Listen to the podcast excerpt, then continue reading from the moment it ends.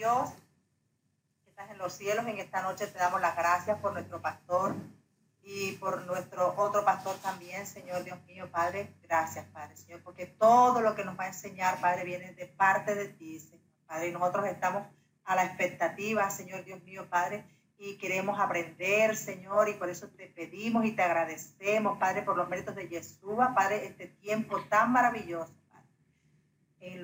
por los méritos de Yeshua, Señor, amén y amén. Amén. Amén.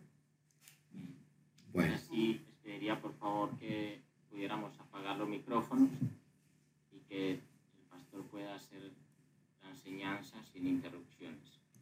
Luego recuerden que al final hay las, las preguntas y respuestas, así que si las pueden apuntar será mucho más fácil y más directo. ¿De acuerdo? Ok. Bueno, pues gracias a todos ustedes nuevamente. Es un gusto ministrar desde México hasta España y que el bendito sea nos acompañe hoy en esta noche. Abrimos nuestros corazones, abrimos nuestra mente para que esta, esta semilla que viene de parte de Hashem y como dice en Isaías 55, que su palabra no regresa a él vacía, sin antes cumplir el propósito para lo que fue enviado. Ok, bueno, estamos en, en el seminario de Nomos, recuérdense, eh, ya tienen ahí el, link para este, estarlo estudiando paso a paso, eh, habíamos entendido eh, que la palabra griega nomos es lo que se ha traducido como ley. Recordemos simplemente que no existe el término ley en el hebreo, en su lugar es, es Torah y la Torah tiene que ver con instrucción. Tiene que ver también con la palabra or, que significa luz. Tiene que ver con enseñanza. En realidad es un manual, es un manual de vida y es importante que descubramos este término nomos porque de él se desprende eh, nuestra fe. Porque si aprendemos a analizar el término nomos, ese es un término eh, más mal eh, comprendido, de peor comprensión o el más ignorado. ¿Por qué? Porque se ha traducido como tal, o sea, nomos significa ley, pero en el texto del Nuevo Testamento no siempre ley hace alusión a la ley divina, a la Torah, sino también hace alusión a diferentes términos, que es lo que vamos a ver. Lo recordemos, solamente para dar rápido un repaso, Recuerdo, recuerden que esto está siendo grabado y, y posteriormente pues, se lo vamos a entregar a ustedes. Eh, nomos, así se, se escribe en griego y se, y se traduce como, como ley. Y vamos a poner el ejemplo que les puse hace ocho días, para que vean que hay una definición diferente de ley. Y citamos a Pablo, recuerden que Pablo es eh, que mayormente es, eh, tiene cartas en el texto del Nuevo Testamento, casi la mitad del Nuevo Testamento fue escrito por Pablo. Y aquí está clarísimo eh, lo que yo les quiero enseñar. Dice el verso 27, ¿dónde pues está la jactancia? queda excluida. ¿Por cuál ley? Es bien importante recalcar que Pablo está diciendo por cuál ley. Acá utiliza el término nomos y él sigue diciendo por la de las obras, es decir, por la ley de las obras, no, sino por la ley de la fe. Eh, hace, hace ocho días vimos que la ley de la fe es muy diferente a la ley de las obras y la ley de la fe no es otra ley, sino la misma ley divina. Ya lo, ya lo eh, quedó expuesto en, la primera clase y ahorita vamos a seguir hablando de esta diferencia entre nomos y nomos. Habíamos, habíamos visto que existen al menos cuatro conceptos en la Brit Hadashah o el Nuevo Testamento de la palabra griega nomos. Esto se traduce al castellano como ley. Nomos griego ley. Ok. Eh, vamos a hablar hoy de los términos negativos. Eh, hace ocho días dimos la introducción y entendimos eh, el texto de Romanos 3 que acabamos de, leer, según Pablo, y que hay un ley, un nomos diferente, haciendo referencia a que una cosa son las obras de la ley y otra muy diferente, la ley de la fe. Vamos a estudiar hoy las obras de la ley y posteriormente estaremos analizando lo que significa el término la ley expresada en ordenanzas. Vamos a ver también el concepto bajo la ley y cerraremos, al menos en cuestión de los términos negativos, con la ley del pecado. Así que hoy quiero hablarles eh, en exclusiva del término obras de la ley. Vamos a, a estudiar a fondo qué tiene que ver o qué significa las obras de la ley. Vamos a citar un texto que creo que es muy conocido por todos nosotros. Dice el verso 16, sabiendo que el hombre no es justificado por las obras de la ley, sino por la fe de Yeshua el Mashiach. Nosotros también hemos creído en Yeshua el Mashiach para ser justificados por la fe del Mashiach y no por las obras de la ley, por cuanto las obras de la ley nadie será justificado eh, quiero que presten mucha atención. Vamos al texto de Santiago, por favor, si me acompañas con tu, con tu Biblia. Capítulo, capítulo 2 de Santiago. Por cierto, usted ya puede estudiar el, eh, todo el libro, eh, verso por verso que tenemos nosotros de Santiago, ya lo tenemos ahí en, en la web para que usted lo pueda estudiar verso por verso y cuando usted estudie eso, pues bueno, podemos entonces nosotros eh, poder entender. Déjenme, buscar el, texto que les quiero buscar, eh, encontrar en Santiago para que podamos analizar esto. Todo, todo lo que es Santiago, amados hermanos, nos está hablando sobre la cuestión de la, de la, de la ley, de la ley divina. Pero aquí hay un texto que salta a la vista eh, cuando dice que solamente el hombre es justificado por las obras y no solamente por la ley. Déjeme buscarlo. Romanos, perdón, eh, Santiago 2.24 dice así, vosotros veis, pues que el hombre es justificado por las obras y no solamente por la fe. Sin embargo, vemos el texto, aquí por ejemplo, de Pablo que dice que nadie podrá ser justificado por las obras de la ley. Pareciere, pareciere que es una contradicción. Y si vamos a citar, vamos a otro, eh, a Romanos 3, 28, para que veamos cómo está la cosmovisión y a qué se está refiriendo Pablo. Si nosotros logramos entender todo esto, vamos a avanzar mucho como estudiantes y, vamos a comprender en demasía el texto del Nuevo Testamento. Romanos 3:28. Usted me acompaña, por favor, y dice así. Concluimos pues que el hombre es justificado por fe sin las obras de la ley. Nuevamente, justificamos o concluimos pues que el hombre es justificado por fe sin las obras de la ley. Si se dan cuenta es el mismo texto que estamos citando también en Gálatas 2.16. Lo voy a leer nuevamente. Sabiendo que el hombre no es justificado por las obras de la ley, sino por la fe de Yeshua el Mashiach. Nosotros también hemos creído en Yeshua el Mashiach para ser justificados por la fe del Mashiach y no por las obras de la ley, por cuanto por las obras de la ley nadie será justificado. Y cito nuevamente a Santiago 2.24. Vosotros veis pues que el hombre es justificado por las obras y no solamente por la fe. Aquí, aquí parece que tenemos un, una contradicción. Parece, parece que Santiago está diciendo algo contrario a Pablo.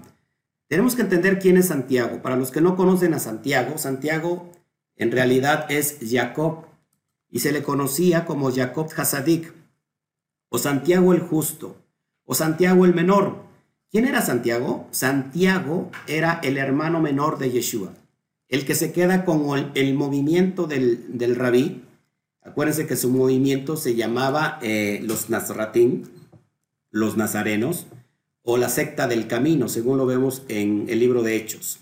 Él es el que se queda con, con el movimiento Nazratín, eh, él precede a, Yeshua después de que muere y resucita, se queda con, con la comunidad Y Santiago está diciendo que el hombre es justificado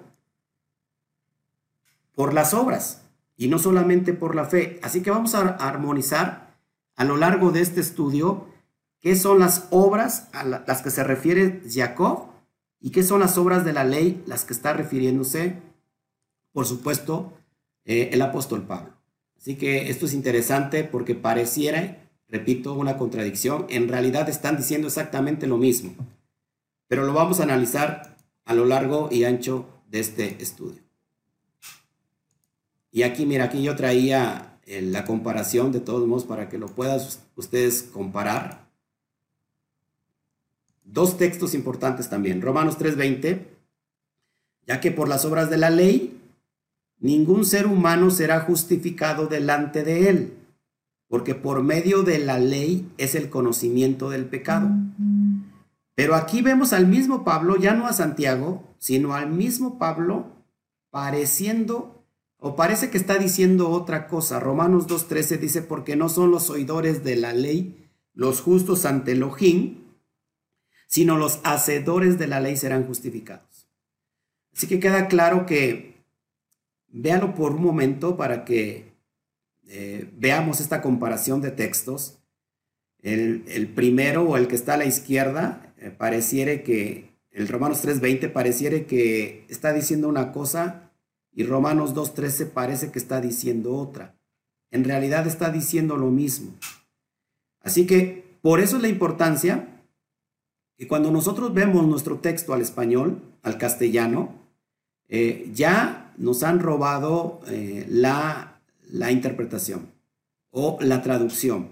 Recuerden que el texto del Nuevo Testamento, que fue escrito en griego, y que por cierto el griego es muy rico, pero no se compara con el hebreo.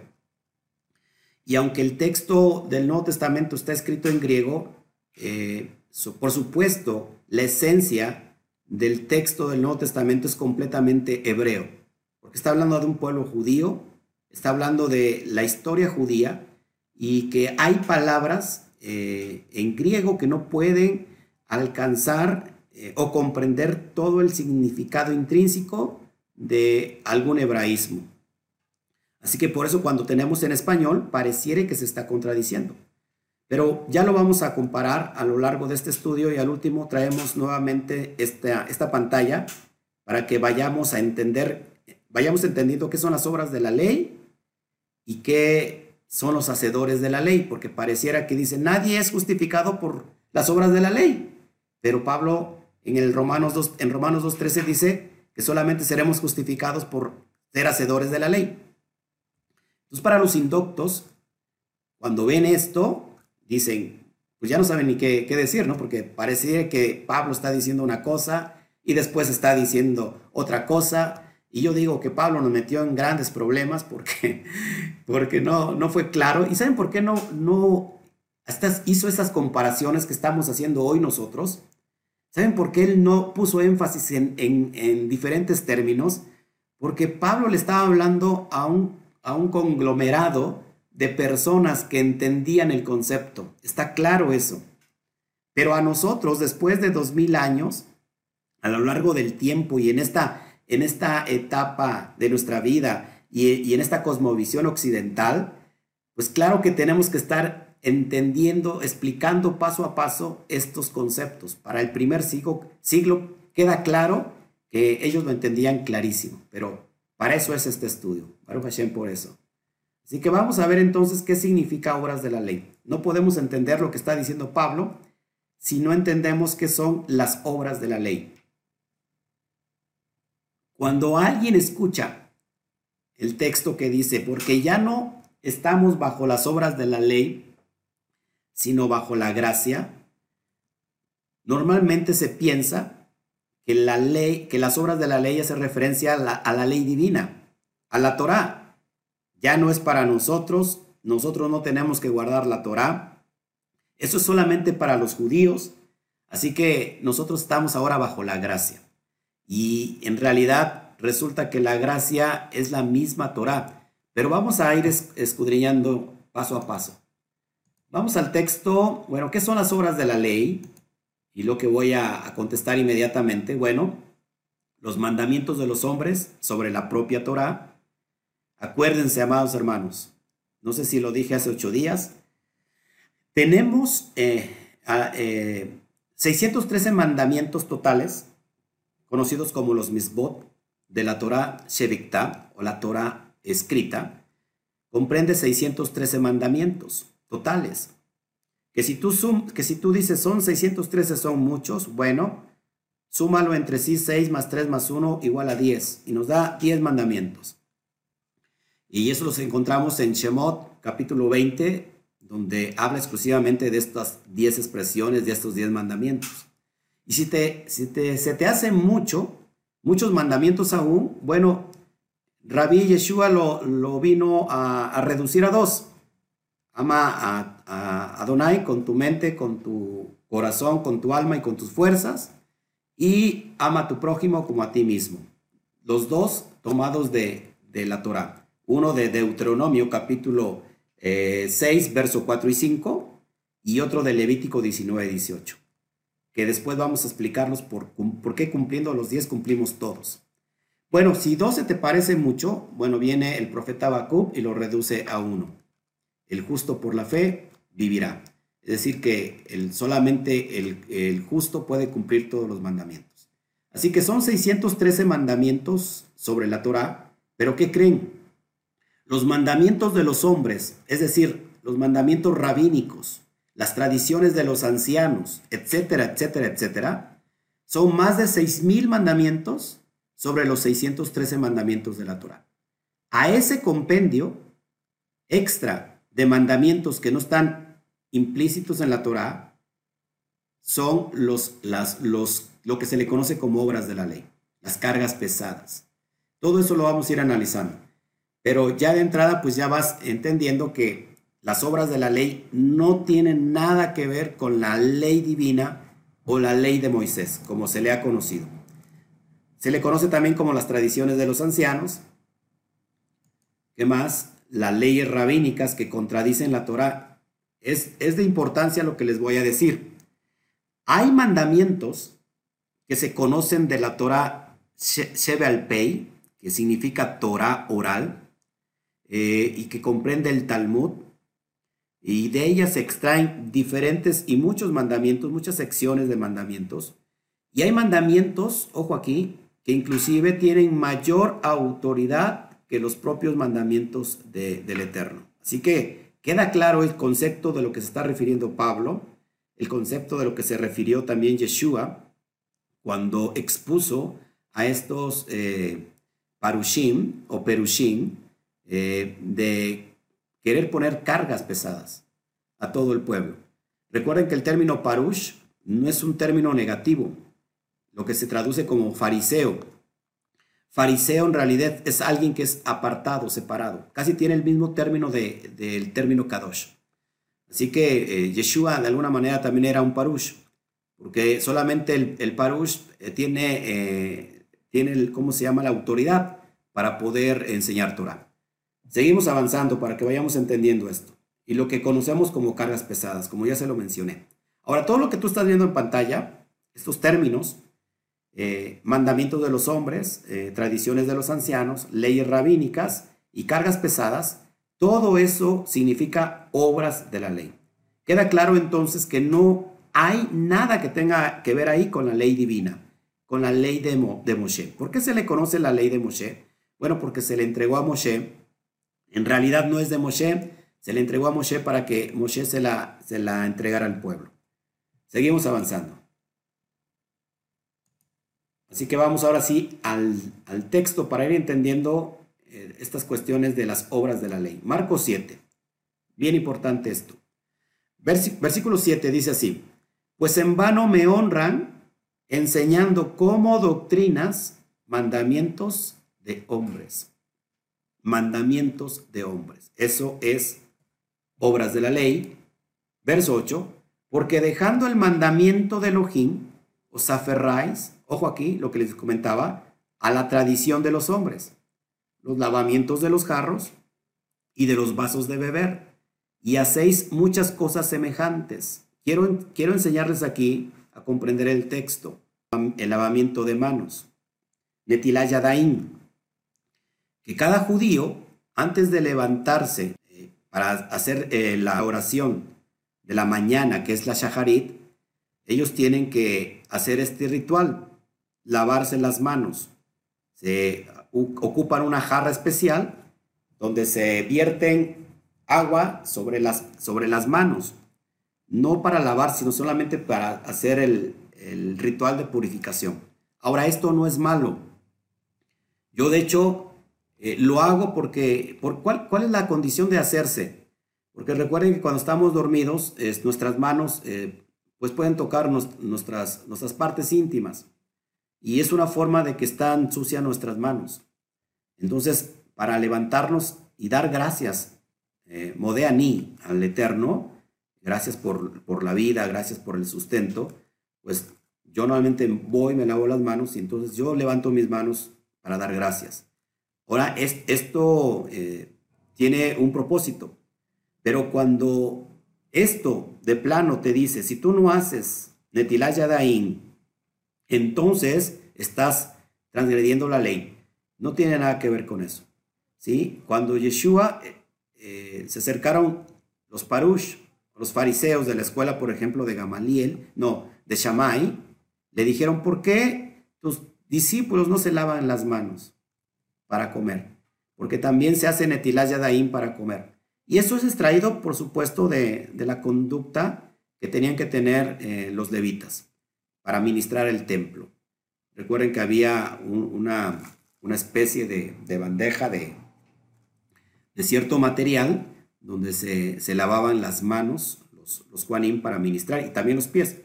Ya después vamos a hablar de eso y, bueno, este, creo que en esta porción que, en las porciones que vamos a enseñar este fin de semana, vamos a hablar un poquito de eso. Pero aquí eh, Yeshua está eh, exhortando y está exhibiendo a cierto grupo de fariseos que están guardando, ojo aquí, las tradiciones de los hombres y dicen lavamiento de los jarros y de los vasos de beber y hacen otras cosas semejantes. ¿Cuál es el contexto de esto? Ahorita se los voy a enseñar. No es que esté malo hacerlo, sino que si si tú haces todo esto, pero en realidad no guardas la Torah, estás viviendo de apariencias, eres como un sepulcro blanqueado.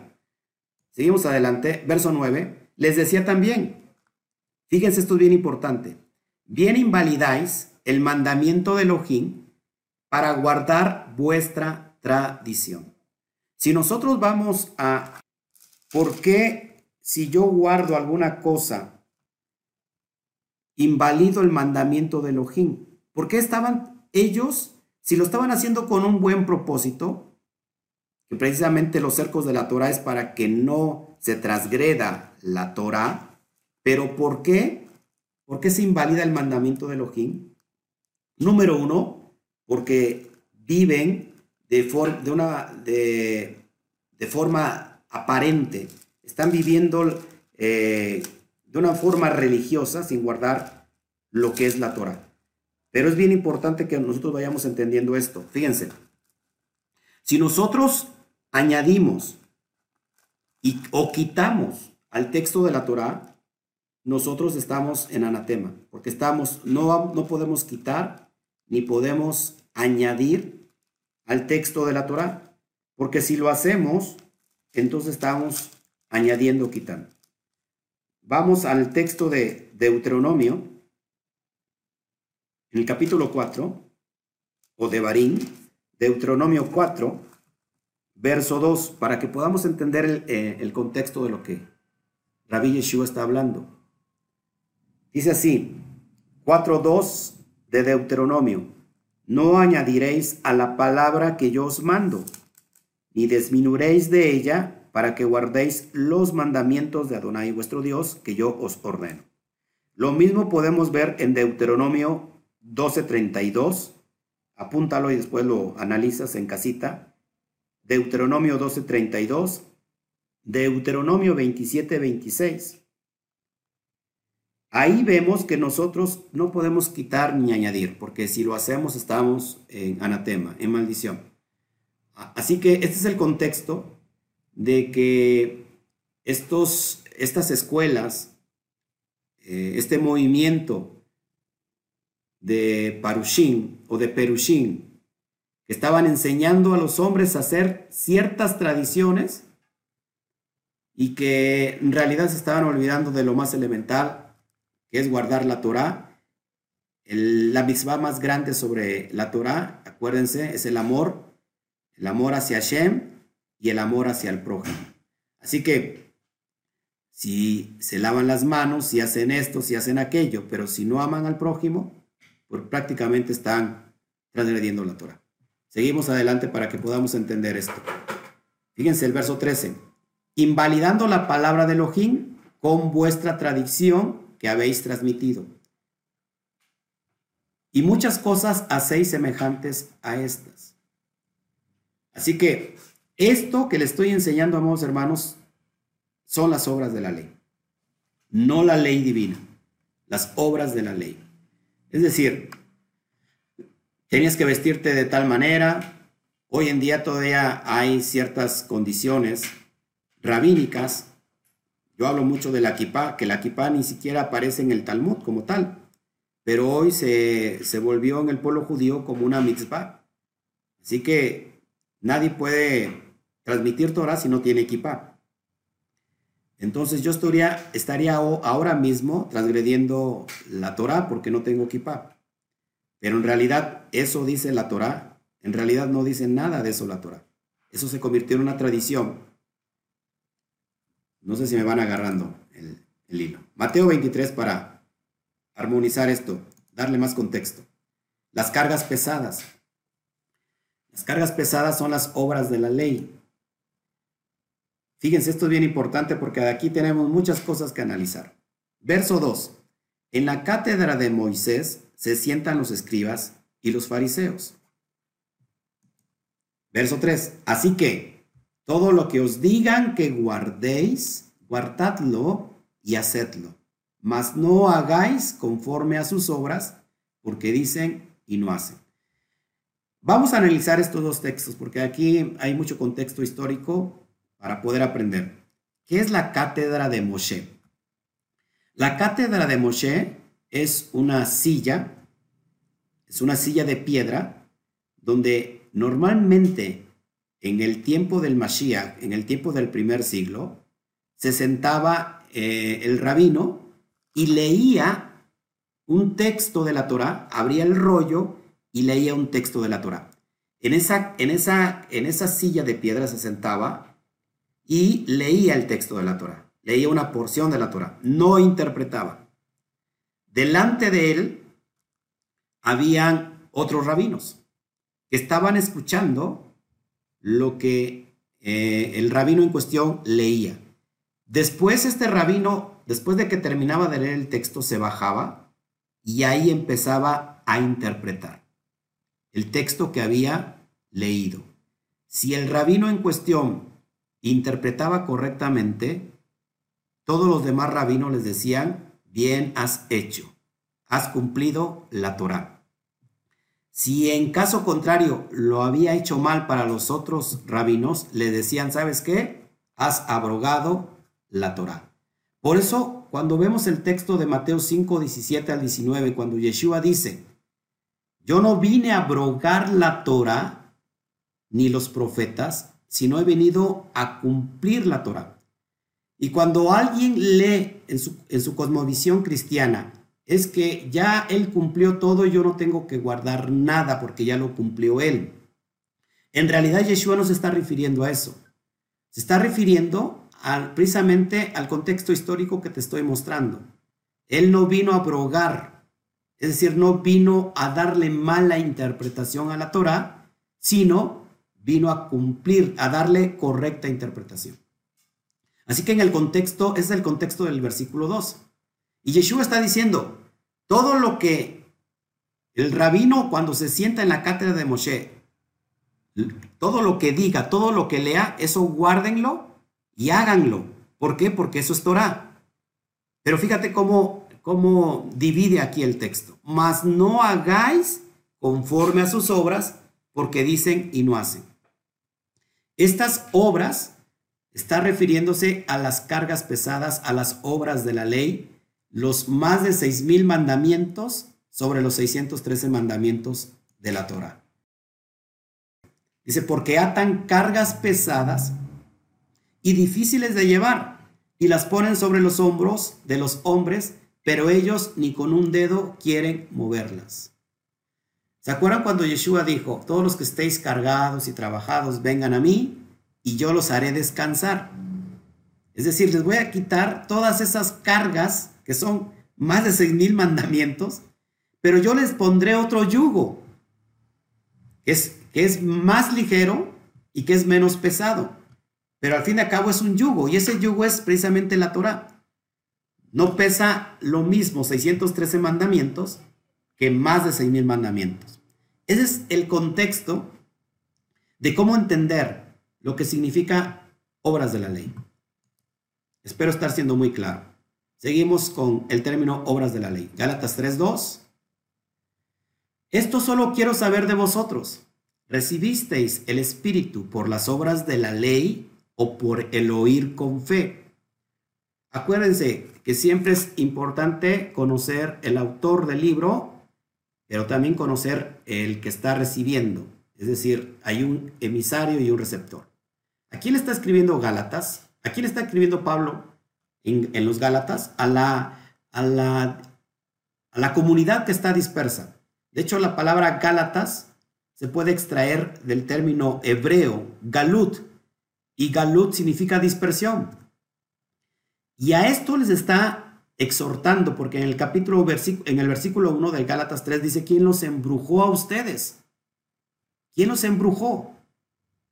Porque quieren volver una vez más a guardar las tradiciones del mundo que ustedes guardaban. ¿Se acuerdan que habíamos hablado, no sé si con ustedes hace ocho días, que me hicieron una pregunta, que si nosotros que venimos del contexto pagano, es como si ahora que estamos regresando a la fe hebrea, estamos empezando a, guardar la ley divina, ahora querramos nosotros eh, meter en esta fe las fiestas paganas.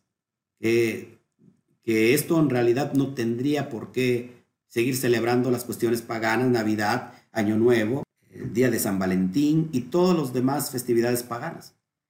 Así que, dice Pablo, recibiste el Espíritu, el Ruach, por las obras de la ley. Es decir, ustedes recibieron el Espíritu por guardar mandamientos. Acá también es un doble concepto. Los Gálatas cuando cuando la comunidad de Gálatas empezaron a acercarse a la, a recuerden que en toda el Asia Menor ya había yeshivot o había, este, se me olvida la palabra siempre, sinagogas, perdón, sinagogas, que por supuesto, eh, judías, y que empezaban a añadirse estos dispersos que estaban entre las naciones de, que se habían asimilado. No cualquier pagano, sino aquellos que se perdieron en el 721 antes de, la era común, la casa norteña y que de alguna manera estaban recibiendo el llamado y estaban volviendo a dónde, a dónde llegaban, pues a una comunidad judía. Y después, acuérdense que en esas comunidades judías estaban implantadas también las escuelas rabínicas del primer siglo, ya sea la de Chamay o la de Gilel. ¿Y qué pasaba? Que había un grupo de judianos, que estos judianos habían hecho la conversión a la fe judía lo que se conoce como los prosélitos. ¿Qué son los prosélitos? Un prosélito es un ex gentil convertido al judaísmo. Estos, estos prosélitos habían eh, abrazado la fe judía, se habían eh, convertido al pueblo judío por 18 pasos de Shammai. Dentro de esos pasos eh, consistía una forma de hacer circuncisión de, tal forma que no hubiera retroceso para la circuncisión. Esto hay mucho que hablar, eh, pero para no, no confundirlos mucho. Pero este es el contexto que estamos encontrando. Así que estos recién añadidos a la comunidad judía, a la sinagoga donde Pablo iba a predicar, estaban queriendo ahora volverse tan legalistas como los judianos o como los prosélitos. Un prosélito, para que me puedas entender, a veces se vuelve más legalista que un propio judío. Aquí en México nosotros eh, conocemos este, eh, eh, este, este sistema porque hay gentes que viven en México y se van a Estados Unidos y ya cuando regresan se sienten más gringos que los propios gringos. Casi, casi pasa lo mismo y hoy lo vemos mucho en comunidades de raíces hebreas, vistiéndose como judíos, poniéndose una kippah, poniéndose un talit que, por ejemplo, ni el propio judío se lo pone, sino para, ciertas, para ciertos momentos, y, y dejándose los peyot. Eh, y hay muchas cosas que en realidad se ve muy mal porque pues no son judíos. Así que este movimiento, estos nuevos en la fe, estaban empezando a volverse tan legalistas como los propios judianos, los propios prosélitos.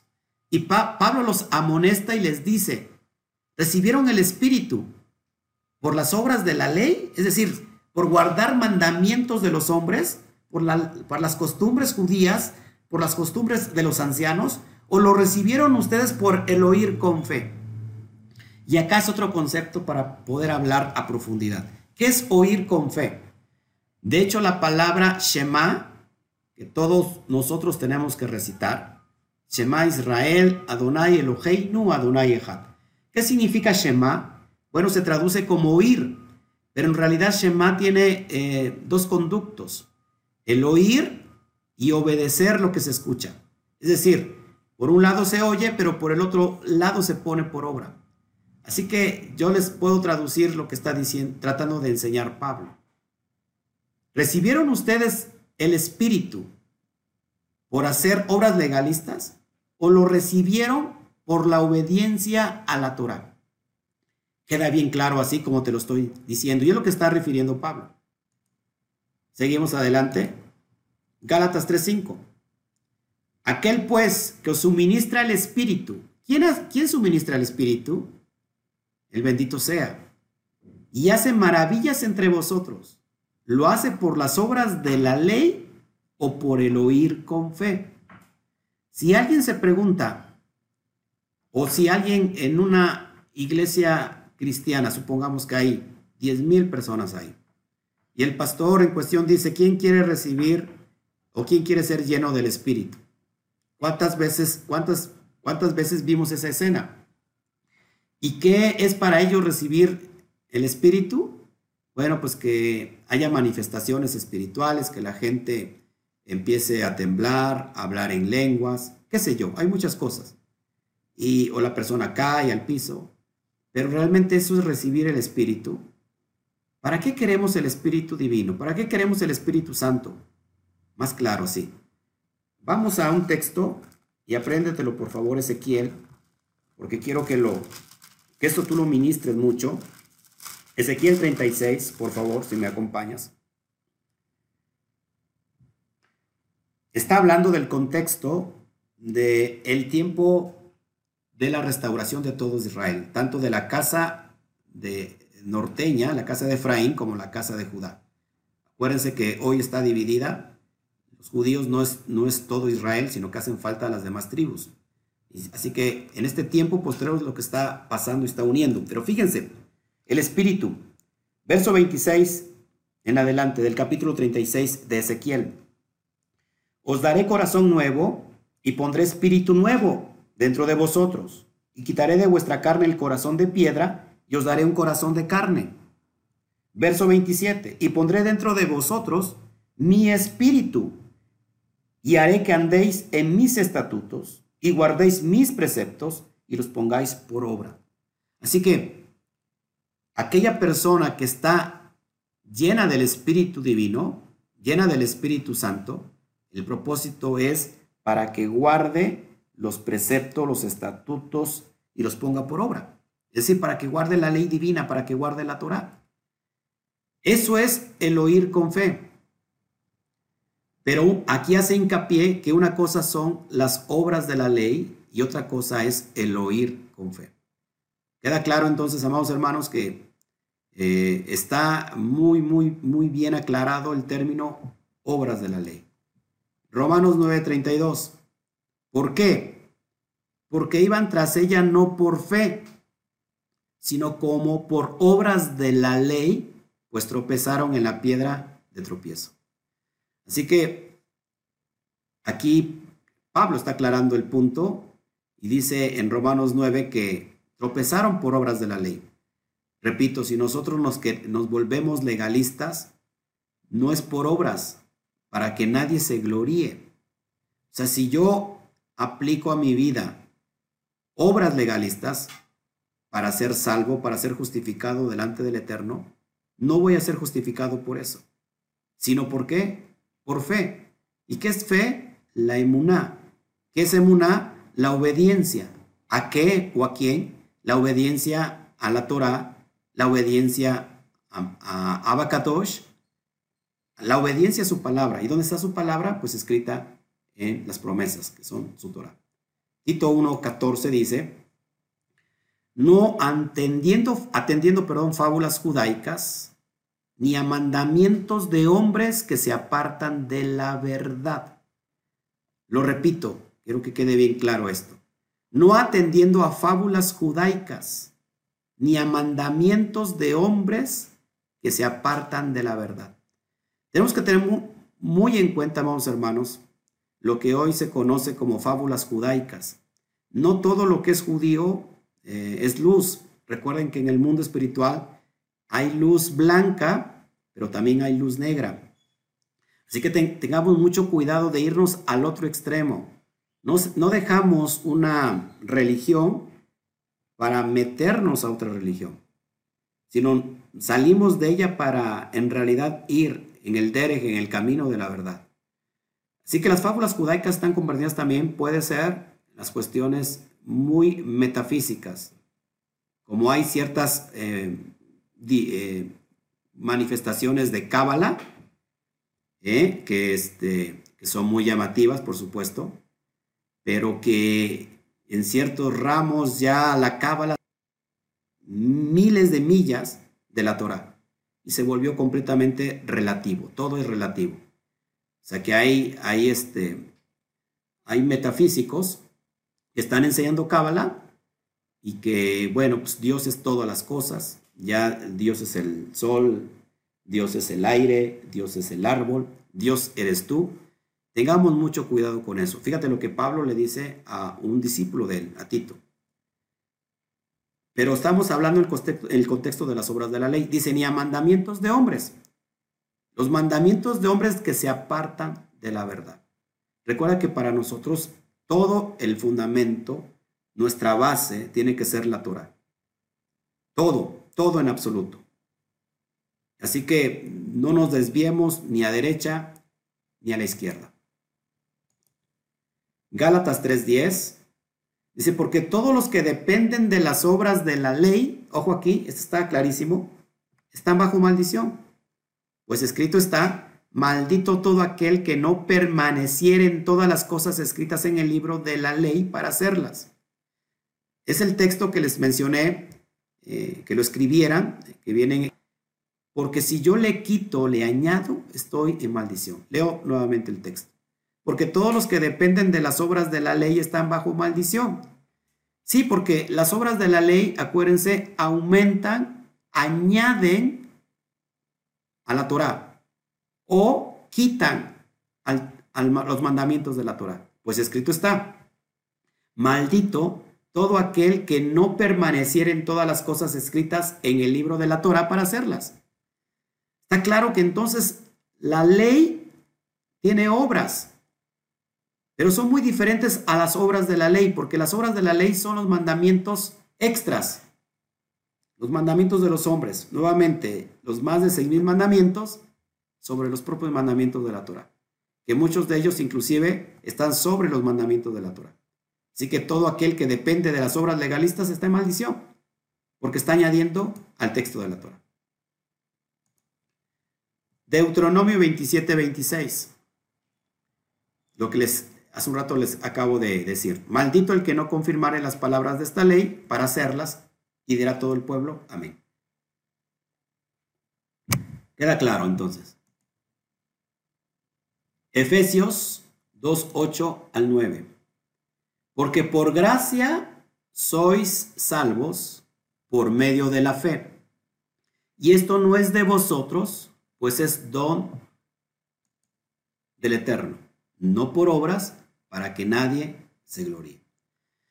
Lo que les comentaba, nosotros somos justificados por gracia. ¿Qué es gracia? El término gracia en griego es charis y en hebreo es gesed. Gesed que significa bondad, misericordia. Somos salvos, somos justificados por medio de la fe. No es aquel que diga yo creo y ya, yo ya soy salvo porque creo. No, no, no, no.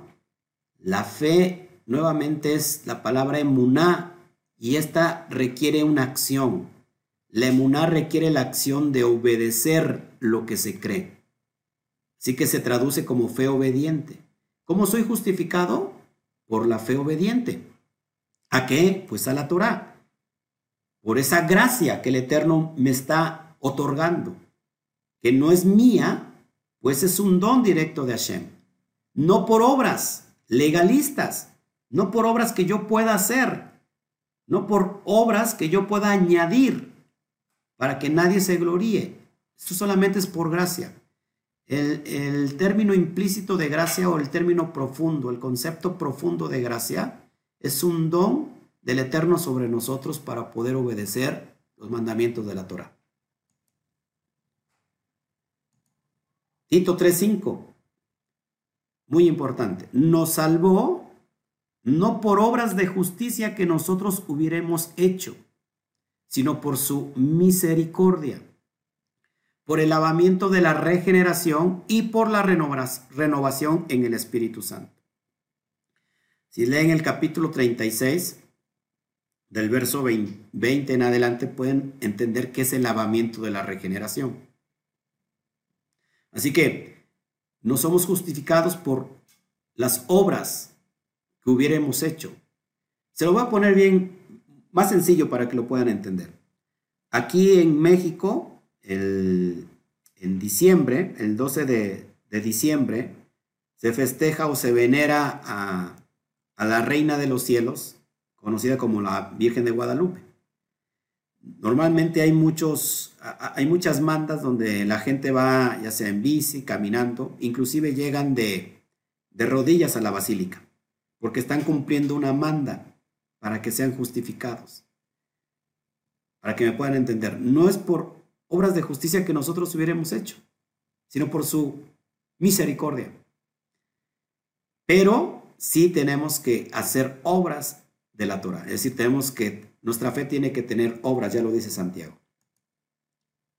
Ahora sí, entonces analizamos el texto comparativo que les puse al principio. Romanos 3:20, ya que por las obras de la ley ningún ser humano será justificado delante de él, porque por medio de la ley es el conocimiento del pecado. Romanos 12:13, porque no son los oidores de la ley los justos ante Elohim, sino los hacedores de la ley serán justificados. Así que uno hace referencia a la ley divina, la Torah. ¿Cómo soy justificado? Por oír no solamente por oír, sino por obedecer, hacer lo que escucho. Porque no son los oidores de la ley los justos ante Elohim, sino los hacedores de la ley serán justificados. Refiriéndose, claro está, a la ley divina. Y por el otro lado tenemos que Romanos 3:20 hace referencia a las leyes de los hombres, ya que por las obras de la ley ningún ser humano será justificado delante de él. Solamente será justificado por aquel que hace, es hacedor de la ley divina y no de la ley de los hombres.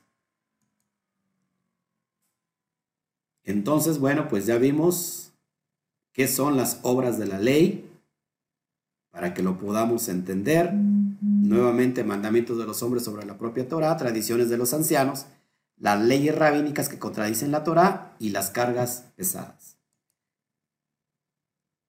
Ya para la siguiente clase, pues estaremos viendo la ley de los mandamientos expresados en ordenanzas. Y luego bajo la ley y luego la ley del pecado, sí que tenemos mucho, mucho, mucho de qué, de qué hablar. Amén. Ya esto lo estaré. Ah, no, pues todavía lo traigo aquí. Rápido, les enseño lo que es la ley de los mandamientos expresados en ordenanzas para poder avanzar. ¿Qué son la ley de los mandamientos expresados en ordenanzas? Vamos a ver Efesios 2, 14, 15. Dice, porque Él es nuestra paz, que de ambos pueblos hizo uno, derribando la pared intermedia de separación. Si nosotros no entendemos el texto, no vamos a saber qué es la pared intermedia de separación y usted se va a sorprender el día de hoy. Está hablando del Mashiach. Pablo está diciendo, porque Él es nuestra paz, nuestro shalom, que de ambos pueblos. ¿Cuáles ambos pueblos? Ambos están refiriéndose a dos. ¿Cuáles dos pueblos? Casa de Judá y casa de Efraín. Es decir, casa de Israel, la parte norteña, y casa de Judá, la parte sureña. Ezequiel capítulo 37 habla de que estos se van a unir en un solo palo. La profecía final. Dice que de ambos pueblos hizo uno, derribando la pared intermedia de separación, aboliendo en su carne las enemistades. Acuérdense que había una enemistad. Dice, la ley de los mandamientos expresados en ordenanzas, aboliendo en su carne las enemistades, lo que los dividía, que no era otra cosa que la ley de los mandamientos expresados en ordenanzas. Esto, este concepto, la ley de los mandamientos expresados en ordenanzas, no hace referencia a la ley divina. Ahorita te lo voy a demostrar. Para crear en sí mismo de los dos uno solo y, un, y nuevo hombre haciendo el shalom, haciendo la paz. ¿Qué es la pared intermedia de separación? ¿Qué es la ley de los mandamientos expresados en ordenanzas? Vamos para allá. Los takanot be geserot. ¿Qué son los takanot o qué son los geserot? La ley judía contiene dos herramientas legales poderosas dentro del sistema lágico. ¿Qué es la alajá? Acuérdense, alajá es la jurisprudencia judía, es cómo aplicar mandamientos eh, legales de la ley judía. Los mandamientos de la Torah sobre eh, la sociedad judía, cómo se tiene que aplicar ciertos, ciertos misbot. Eso se le conoce como Takanot be Geserot. Del término Geseirá, que significa legislación preventiva, de los rabinos clásicos, destinada a evitar violaciones de los mandamientos. ¿Para qué es una, eh, para qué son los Geserot o para qué es la Geserá, la Gesera, la perdón? Para prevenir, para prevenir eh, violaciones de los mandamientos. Y tenemos, eh, por ejemplo, los, la Takana, que es la legislación positiva.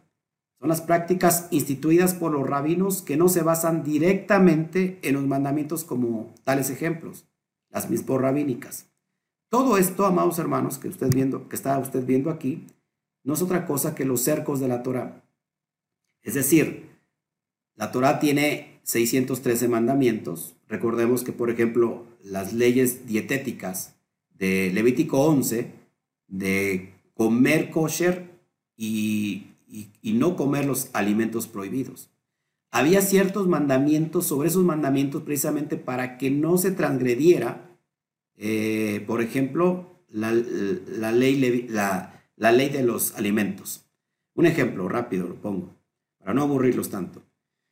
Eh, en el tiempo del primer siglo estaba prohibido juntarse con los gentiles y había una mitzvah, una, una takanot, una, una geseira, que decía, no puedes ni siquiera pasar el umbral de un gentil. Si tú lo pasas, transgredes la Torah. Tenemos que, ver que la Torah no prohíbe nada de eso. Lo que prohíbe es comer eh, un alimento impuro. Pero con eso evitaban que un judío, al entrar a la casa de un gentil, normalmente le iba a invitar a comer y normalmente pues un gentil no come kosher y le iba a dar un alimento que es impuro y pues terminaría comiendo el judío en cuestión ese alimento. Y para evitar eso, pues hacemos esta, este, esta cerca, este mandamiento sobre el propio mandamiento, para que de plano ni siquiera pases el umbral del, del gentil. La Torah prohíbe comer cosas impuras, pero no prohíbe juntarse con un gentil. Para esto son los cercos de la Torah. Sin embargo, el término general takaná se usa para referirse a, Geserot o a takanot. Recuerden que takanot o takaná viene del término hebreo tikkun. Tikkun significa arreglos. Es decir, que hay diferentes arreglos de las leyes que se desprenden de la Torah precisamente para no transgredirlas. Pero desgraciadamente Se hicieron tantos que en lugar de ser algo positivo se, se convirtió en una carga. Para enseñarles entonces qué es, qué, es, qué es la pared intermedia de separación, es importante que entendamos esto. Usted está viendo ahí eh, el templo, cuando todavía estaba de pie en el primer siglo, y cabe señalar que aquí hay dos flechas señalando que es el atrio de los gentiles. En toda esta área, o sea, aquí un gentil, uno de las naciones, podía venir a presentarse, a celebrar las Moadín, pero solamente en el atrio de los gentiles. Lo que está usted viendo en el interior, aquí hay una pared, la parte interna solamente era para los judíos. Había anuncios, dicen los, los historiadores, que si alguien, un gentil, uno de las naciones, penetraba la parte judía, pues eh, podía inclusive hasta, hasta acabar muerto. Y era bajo su responsabilidad. Así que esta área solamente era para los judíos. Y esta era para los de origen gentil. Otro, otro panorama que les quiero enseñar ahí se ve mejor. Este es el muro que limitaba el acceso a los gentiles. Entonces aquí venía uno de las naciones y podía andar, no hay ningún problema, pero no podía pasar a la, al área que se consideraba judía. Este muro, que es una representación, es una alusión a los mandamientos de los hombres sobre la propia Torah, con la venida del Mashiach y su correcta interpretación, Dice el texto que acabamos de leer de Efesios que esto se vino abajo. La pared intermedia de separación de lo que nos enemistaba eh, como hermanos. Recuerden que eh, el gentil en esta parte representa a Efraín, el hijo pródigo, que se fue y malgastó su herencia, y que esta parte representa al hermano mayor del hijo pródigo. ¿Quién es este Judá? Recuerden cuando regresa el hijo pródigo, el padre lo recibe, le cambia sus vestiduras, le pone el anillo de autoridad, le cambia las sandalias y hace una fiesta bien grande. ¿Y se acuerdan quién se acerca? El hermano del hijo pródigo le dice, papá, porque este se malgastó todo esto y se fue y mira cómo lo tratas y le haces una fiesta todavía grande. Yo he estado contigo y cuánto me has hecho a mí una fiesta para mis amigos. ¿Y qué le dijo el padre? Hijo, tú siempre has estado conmigo, todo lo que yo tengo es tuyo. Pero este se había perdido, este eh, había muerto y hoy lo hemos hallado. Este será el propósito final de lo que Yeshua vino a hacer y lo que está haciendo ahora y lo que está logrando ahora mismo, representándonos aquí, hoy tú y yo como el hijo pródigo que está regresando y que estamos levantando a celos a nuestro hermano judío, pero que esa pared ha quedado anulada porque hoy nosotros estamos guardando la Torah, quitando, no añadiendo más a la Torah. El pueblo judío añadió más de seis mil mandamientos, pero ¿qué hizo? ¿Qué hizo el que se perdió, el hijo pródigo? Desgraciadamente quitó del texto de la Torah. Los dos están en pecado. Hemos visto, dice Pablo, hemos concluido que tanto judíos como gentiles, los dos, están fuera de la gloria de Hashem.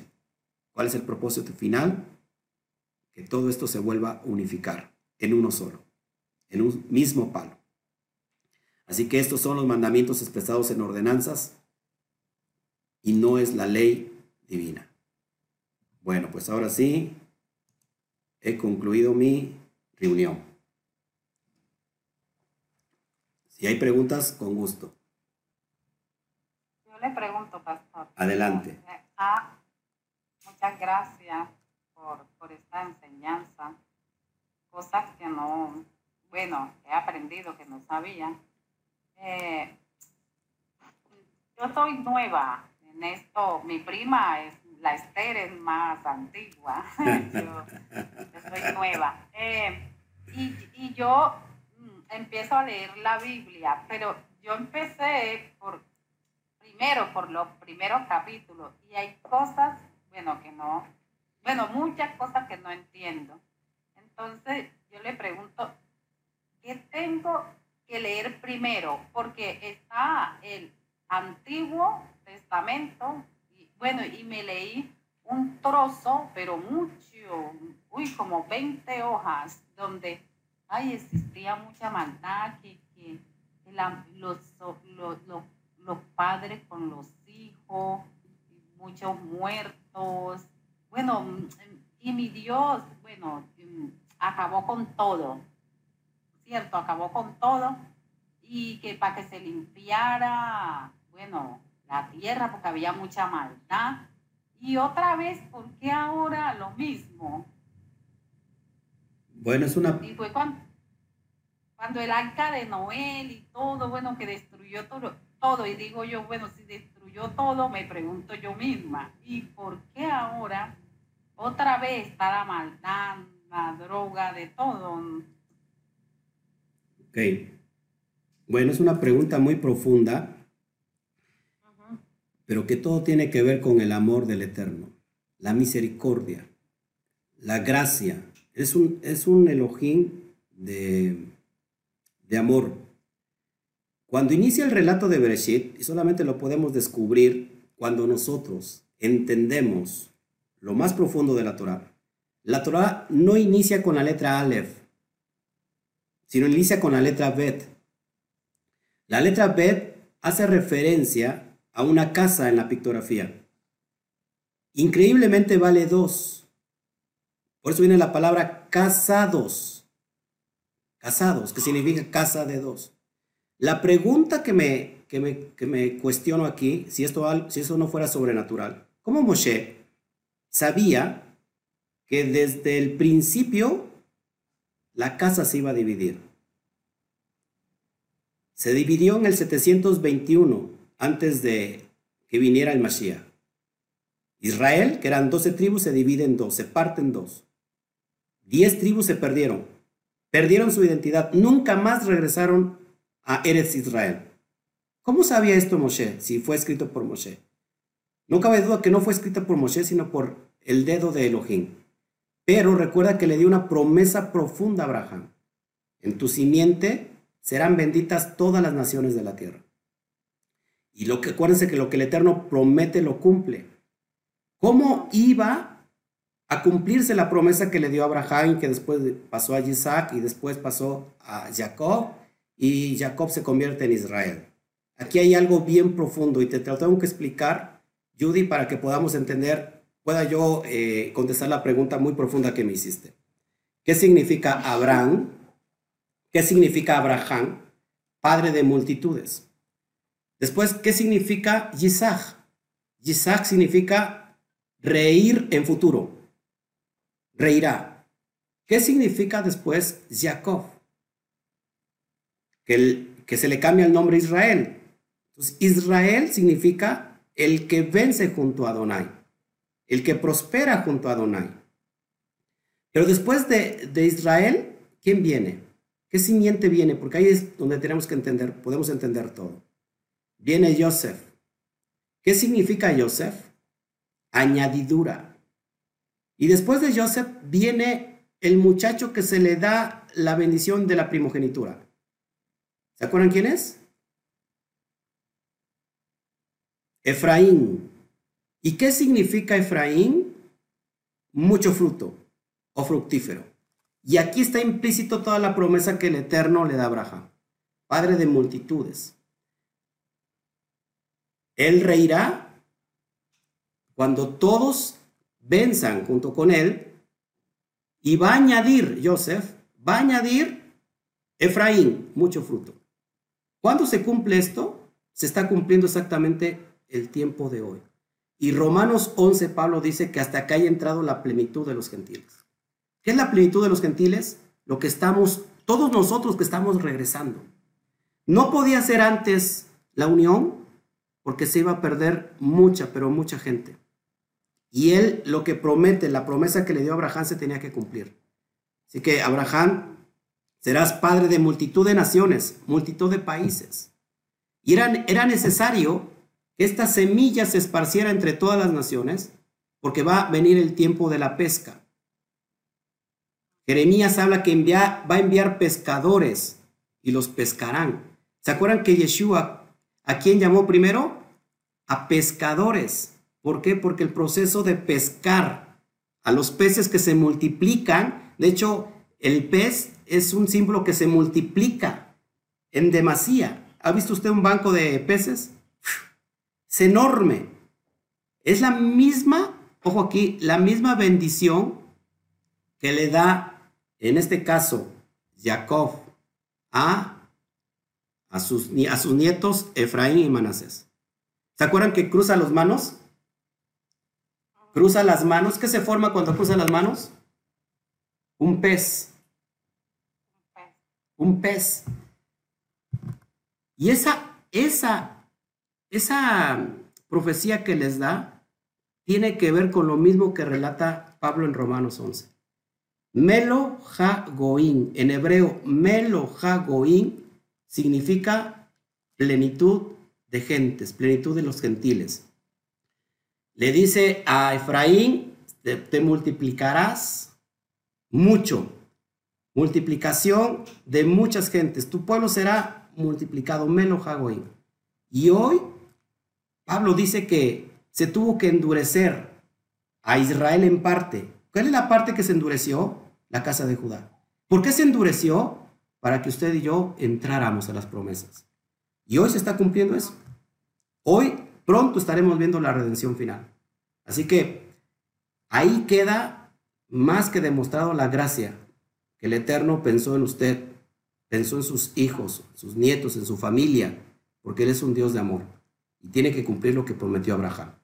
Así que si estamos en el Mashiach, como decía Pablo, ciertamente linaje, cera, simiente, semilla de Abraham sois y heredero según la promesa. Hoy estamos siendo partícipes de las promesas. Que alguien ya lo sufrió. Que si nosotros eh, no tenemos que hablar mal del pueblo judío porque el pueblo judío pagó fue llevado como ovejas al matadero. Y por nuestra parte, todos nuestros ancestros pagaron, sufrieron, se perdieron, perdieron de identidad. ¿Cuál es el hijo pródigo? El hijo pródigo somos ustedes y yo. Estamos volviendo. Olíamos a cerdo. Es más, no comíamos ya ni el cerdo, comíamos de lo que le tiraban a los cerdos. Pero de repente, dice el texto de Lucas, y, volviendo en sí. Es decir, hizo Teshuvah. ¿Y qué dijo? Voy a regresar a la casa de mi padre. Voy a regresar, pero no voy a volver como un hijo, sino como un jornalero más. ¿Qué dice el texto? Que el padre lo estaba viendo de lejos. Lo abrazó de lejos. Y esto se está cumpliendo hoy en cada uno de nosotros. Así que a veces no comprendemos que la gracia del Eterno es tan grande y no entendemos su amor. Pero lo que podemos concluir que por amor hoy estamos aquí y estamos viendo el tiempo de la redención final. ¿Alguien más? Qué pregunta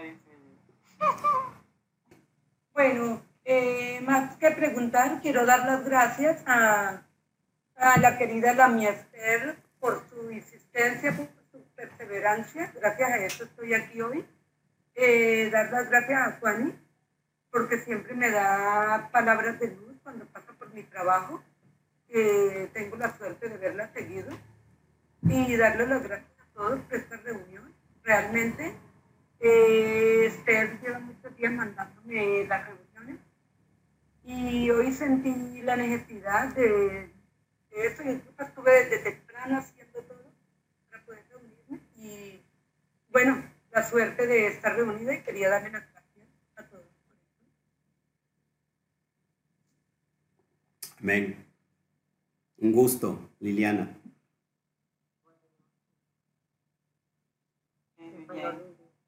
Bueno, Pastor, yo tengo una pregunta para usted. Adelante. Antes, usted ha, hablado de luz blanca y luz negra. Yo necesito que usted me aclare un poquito estos dos términos. Sí, tenemos que tener mucho cuidado. No todo lo que brilla es oro. Sobre todo en la mística. Yo hago la pregunta, ¿creen que la Torah sea mística? Sí. Por supuesto que es mística.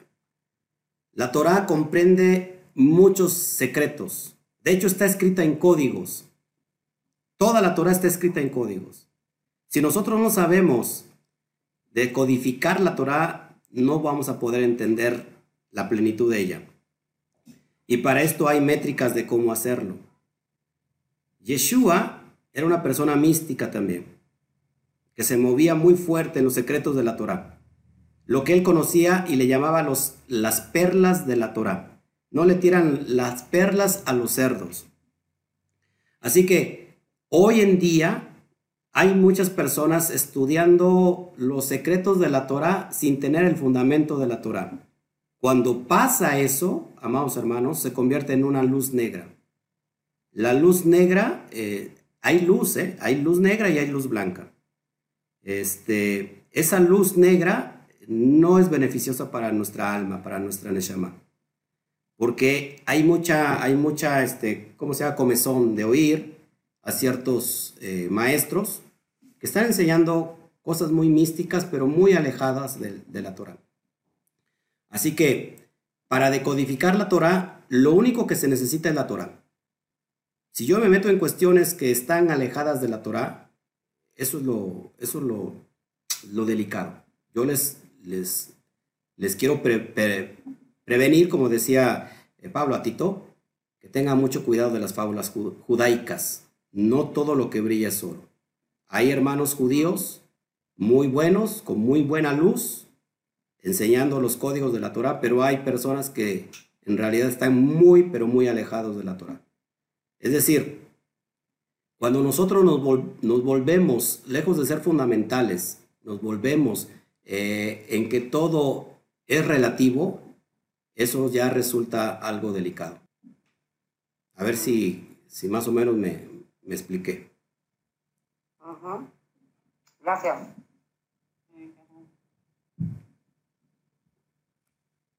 ¿Alguien más? Pastor, yo tengo algo que preguntarle sí. con respecto a Ezequiel, cuando habla y dice, y dice, y pondré dentro de vosotros mi espíritu y haré que andéis en mis estatutos, ¿no? Ah, aquí, aquí la pregunta es, eh, o sea, ya el espíritu de, de, Dios, o sea, el Ruach ya está dentro de nosotros, ¿no? O sea, ya Él nos los ha puesto dentro de nosotros. Y por lo menos en las iglesias cristianas que bueno, estábamos en la iglesia cristiana y todo esto, que, las manifestaciones del Espíritu Santo, lo que habló, lo que habló usted hace, o sea, hace, hace poco de hora en la clase, digamos, esto es como, o sea, ¿cómo, se explica? Si ya nosotros lo tenemos dentro de nosotros, cuando un pastor o cuando, bueno, el que esté en el púlpito dice las manifestaciones del Espíritu Santo, la tembladera, la, todo esto que, que da esto, o sea, ¿esto es como algo incoherente o esto es válido o, o qué? ¿Cómo se explica esto? me gustaría mucho que Alexander les compartiera el verdadero don de lenguas, donde hablo a profundidad de todas estas manifestaciones. Y déjeme decirle que una cosa es el aliento de vida y otra cosa es el espíritu divino. El espíritu divino nos lleva a obedecer lo que está escrito en la Torah, a ser obediente a la Torah. Las manifestaciones, si una persona, eh, bueno, no sé si, si ustedes, alguien tuvo la experiencia de ser lleno del Espíritu de Dios y tener ciertas manifestaciones, pero después de eso, ¿a dónde fuimos? ¿A obedecer la Torah? ¿O seguíamos desobedeciendo la Torah? Seguíamos desobedeciendo la Torah. Ahora, yo no digo que esto no sea un proceso. De hecho, en Isaías capítulo 28, verso 10, habla del contexto que Efraín, la corona de los ebrios de Efraín. ¿Quiénes son los, ¿quiénes son los efraínitas? Los que se dispersaron, los que perdieron toda su identidad. Hoy los efraínitas pueden estar, y de hecho lo están en las iglesias cristianas. Se emborracharon con la corona de la soberbia de Efraín. Y dijeron ellos, ¿sabes qué? Tu ley para nosotros es muy difícil, muy dura, no queremos tu ley. Porque mandamiento sobre mandamiento, línea sobre línea, renglón tras renglón, un poquito aquí, un poquito allá, estamos nefastos de esto, no queremos eso. Y dice Hashem, la mesa de sus profetas y de sus sacerdotes está llena de vómito. Yo lo detesto, porque ustedes se emborracharon. Vemos en el púlpito personas borrachas del espíritu. Eso lo vimos mucho. ¿Y qué dice? Entonces yo les voy a enviar a bufones que hablen en, en lengua de tartamudos. Pa, ta, ta, ta, re, re, re, re, re. No sé si les suena parecido. Les hable en lengua de tartamudos para que ustedes caigan enlazados hasta que caigan de espaldas. Eso, amados hermanos, esa es una señal del eterno, que viene del eterno, pero para juicio, para que nos haga saber que nosotros somos Efraín y que tenemos que regresar a la casa del Padre. Así que queda claro, existe el don de lenguas, por supuesto, pero no la, la glosalalia que se nos ha enseñado. Yo practicaba don de lenguas, la glosalalia, yo lo practicaba muchas veces, enseñábamos eso. Pero la palabra glosa en griego significa la lengua como órgano o el lenguaje, idioma. Si nosotros no sabemos discernir, entonces vamos a terminar haciendo lo que precisamente el ebrio de Efraín, la soberbia de Efraín, impuso. Y hoy, esas señales que vemos en todas las iglesias grandes, es una señal del Eterno diciéndoles, ustedes me pertenecen, vuelvan a casa. O sea que esas manifestaciones, esas manifestaciones del Espíritu mm, vienen de Dios. Pero para juicio. Pero es una señal, exactamente. Pero es una señal de que, está haciendo salgan, corran. Exactamente. Para reprender. Para reprender. Es una, es una señal de juicio porque nos está diciendo, tú me perteneces, tú eres Efraín, tienes que regresar a mis pactos. Porque la ley, la ley, la ley es se te ha sido difícil porque no la has entendido. Pero esto, la, la ley no es esclavitud, la ley es libertad. La ley es gracia, la ley es vida. ¿Con qué limpiará el joven su camino? Con guardar tu Torah. Eh, David decía, andaré en libertad por siempre y para siempre porque he guardado tu Torah. La ley es vida, la ley no es muerte. El Eterno nos quiere dar vida y en ella hallamos esa, esa, esa vida y esa gracia que necesitamos. Si alguien dijera, yo quiero gracia, pero no quiero la Torah, déjeme decirle que, ¿dónde creen que está establecida las promesas de redención? En la Torah. Cuando alguien dice, yo estoy bajo la gracia, pero yo no tengo que guardar la ley, está diciendo todo lo contrario, porque en la Torah se haya resguardada la, la provisión, de las promesas de redención para el todo, todo Israel. Así que queda bien claro. Ya después, conforme avancemos, si, si ustedes lo permiten y si Alexander lo permite, nos vamos a meter en la cuestión pictográfica profunda y que les pueda yo mostrar por medio de la pictografía hebrea todo lo que está resguardado en la Torah. Amén. Qué bueno muy bien, muy bien explicado y además de una forma muy entendible. Eh, pienso que para cualquier persona que de verdad quiere saber la verdad, pastor, la verdad es que usted es una persona que hace entendible aún cosas profundas de una forma que puede estar a nivel de cualquier persona para poderlo entender si de verdad busca la verdad de Jesús. Gracias. Es verdad. De hecho, no lo hace complicado. Ah, gracias. Me explica, verdades, explica verdades profundas, pero de una forma sencilla de asimilar. Y esto es una gran característica que creo que el Eterno le ha dado a usted como maestro y nos ha conectado de una forma para que podamos profundizar, incluso de muchas personas que están aquí, tanto los que han llegado ahora como los que mm, pudieran tener un poquito más de luz. Creo que tiene una muy buena cualidad. Gracias. Entender los misterios y transmitirlos. Ahora, si ustedes se quieren adelantar tantito, pueden estudiar el misterio del Bereshit. Tengo tres, tres estudios profundos para que puedan entender el misterio del Bereshit. Se los voy a compartir a Alexander y que se los pueda compartir él. Y creo que eso lo va a volver usted loco, loca en el buen sentido de la palabra. Muchas gracias. Toda rabá.